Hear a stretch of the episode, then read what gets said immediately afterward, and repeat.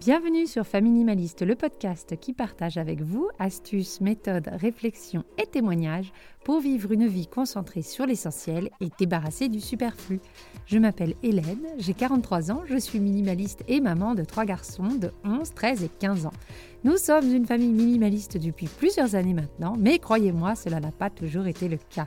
Et si je me permets de prendre la parole sur ces sujets, c'est qu'en plus de ma pratique, je suis également home organizer certifié, spécialiste du tri et de l'organisation familiale.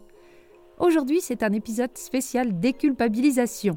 Oui, on en a peut-être trop chez nous, mais non, ce n'est pas entièrement de notre faute. Je vous explique tout tout de suite et bien sûr, vous pourrez retrouver toutes les idées et conseils de l'épisode dans la fiche méthode à télécharger en description. Allez, c'est parti pour l'épisode du jour. La prise de conscience qui mène à une vie minimaliste se fait souvent en trois étapes.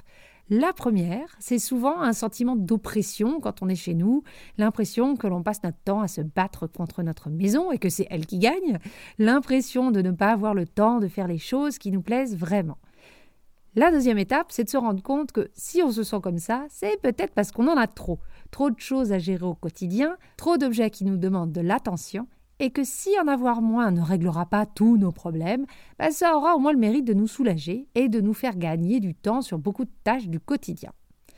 L'étape 3, c'est de se rendre compte que moins on en a, mieux on se sent et de prendre la décision assumée qu'à partir de maintenant, notre relation aux objets va changer pour ne plus jamais revivre dans une abondance qui nous a fait tout sauf du bien. Je caricature un peu, mais c'est souvent ça, ces trois étapes. Alors, si vous en êtes à l'étape 2, celle de vous rendre compte qu'il faut vivre avec moins, vous allez peut-être envie de vous lancer à corps perdu dans le désencombrement. Très bien, allez-y. Mais avant de vider tous les placards, il est, à mon avis et de mon expérience, très important de faire le point sur ce qui a fait que nous en sommes arrivés là. Parce que sinon, qu'est-ce qui va faire que les choses vont changer durablement Et quand on fait ce point, il y a des choses qu'on a tendance à oublier. Ce sont les contextes de nos histoires, ainsi que les événements imprévisibles et extérieurs qui ont bah, miné un petit peu le terrain, qui font qu'on a pu se retrouver dans cette situation-là. Parce que souvent, on pense que si on en est arrivé là, eh ben c'est entièrement de notre faute. Qu'on s'est laissé aller, qu'on est mal organisé, qu'on n'a juste pas le temps, bref, on a tendance à s'auto-flageller. Alors, c'est vrai, il y a quand même des facteurs personnels qui rentrent en jeu, j'en parle à longueur de podcast quand on parle d'encombrement. Oui, parfois on a pris des mauvaises décisions au mauvais moment. Oui, on a des problèmes d'achat, ou on est sentimental, ou on ne prend pas le temps etc. Mais il est important de tout de même reconnaître que tout n'est pas de notre faute, qu'il y a des facteurs extérieurs et des situations qui ont soit miné le terrain en amont et fait que le bazar a pu s'installer plus rapidement que prévu, soit bah, ces situations ou ces contextes ont empiré le problème que l'on avait à la base. Alors, pour autant, le but de l'épisode d'aujourd'hui, c'est pas de se dédouaner de toute responsabilité liée au trop-plein chez nous. Il peut en effet y avoir un souci d'organisation, de manque de temps, de soutien, qui fait qu'on en est arrivé là.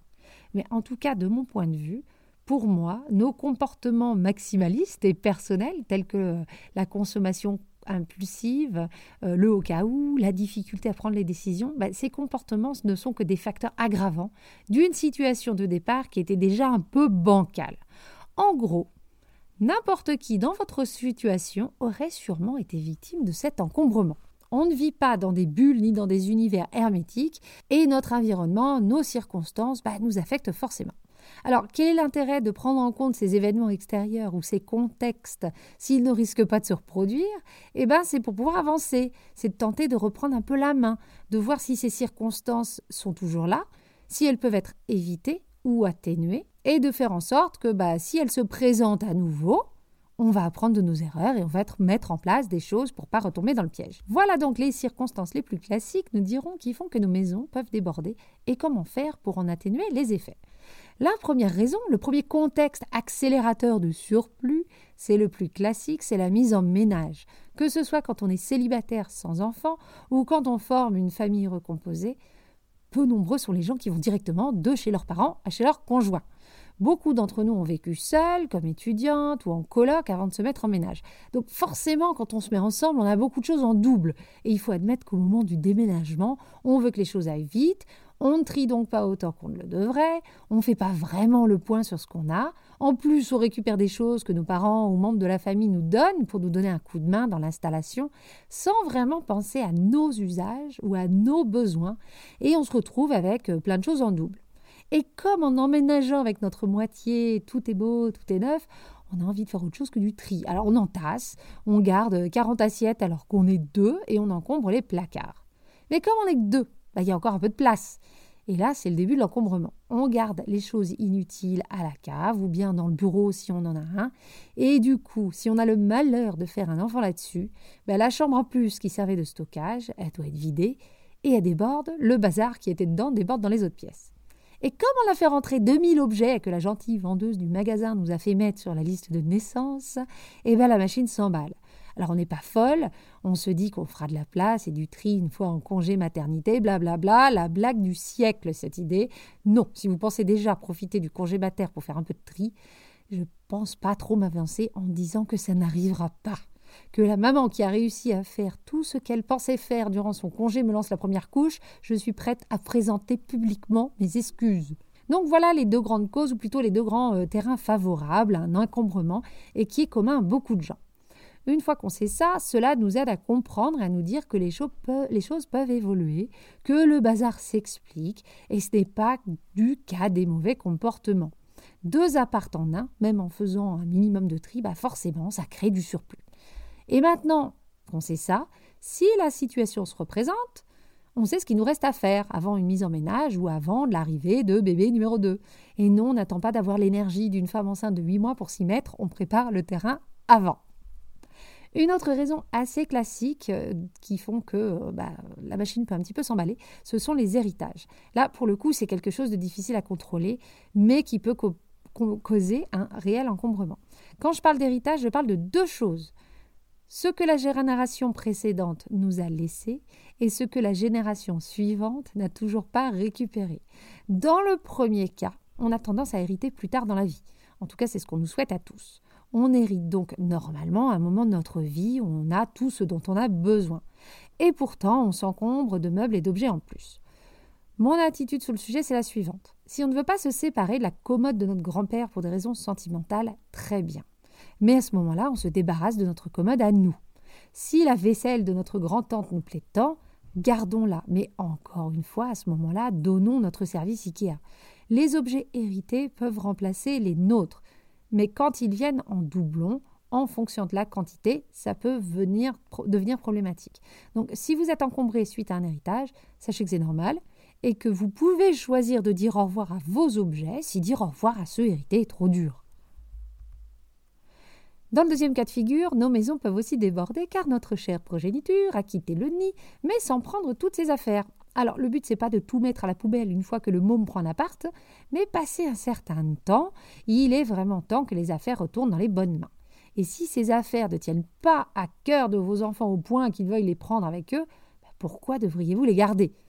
Ou bien elles sont importantes et ils les reprennent, ou bien elles ne sont pas et elles peuvent aller faire des heureux en dehors de chez vous il n'est pas trop tard pour poser un ultimatum et dire que dans 3, 6 mois, si c'est toujours là, on considère que ces objets ont pour vocation de partir de chez nous.